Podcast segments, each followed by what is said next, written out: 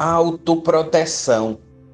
A gentileza deve ser examinada não apenas por chave de ajuste nas relações humanas, mas igualmente em sua função protetora para aqueles que a cultivam.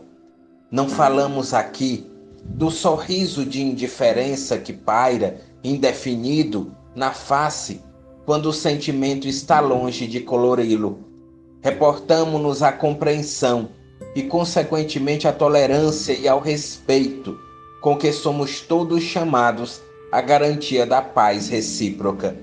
De quando em quando, destaquemos uma faixa de tempo para considerar quantas afeições e oportunidades preciosas temos perdido, unicamente por desatenção pequenina ou pela impaciência de um simples gesto.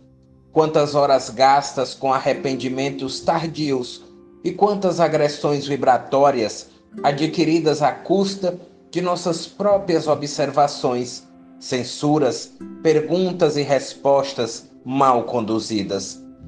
O que fizermos a outrem, fará outrem a nós e por nós. Reflitamos nos temas da autoproteção, a fim de nutrir-nos ou aquecer-nos.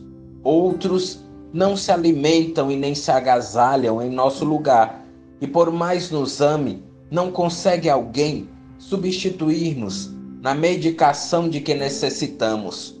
Nas questões da alma, igualmente, os reflexos da bondade e as respostas da simpatia hão de ser plantados por nós, se aspiramos à paz em nós. Por Emmanuel, do livro Ceifa de Luz, pela mediunidade de Chico Xavier.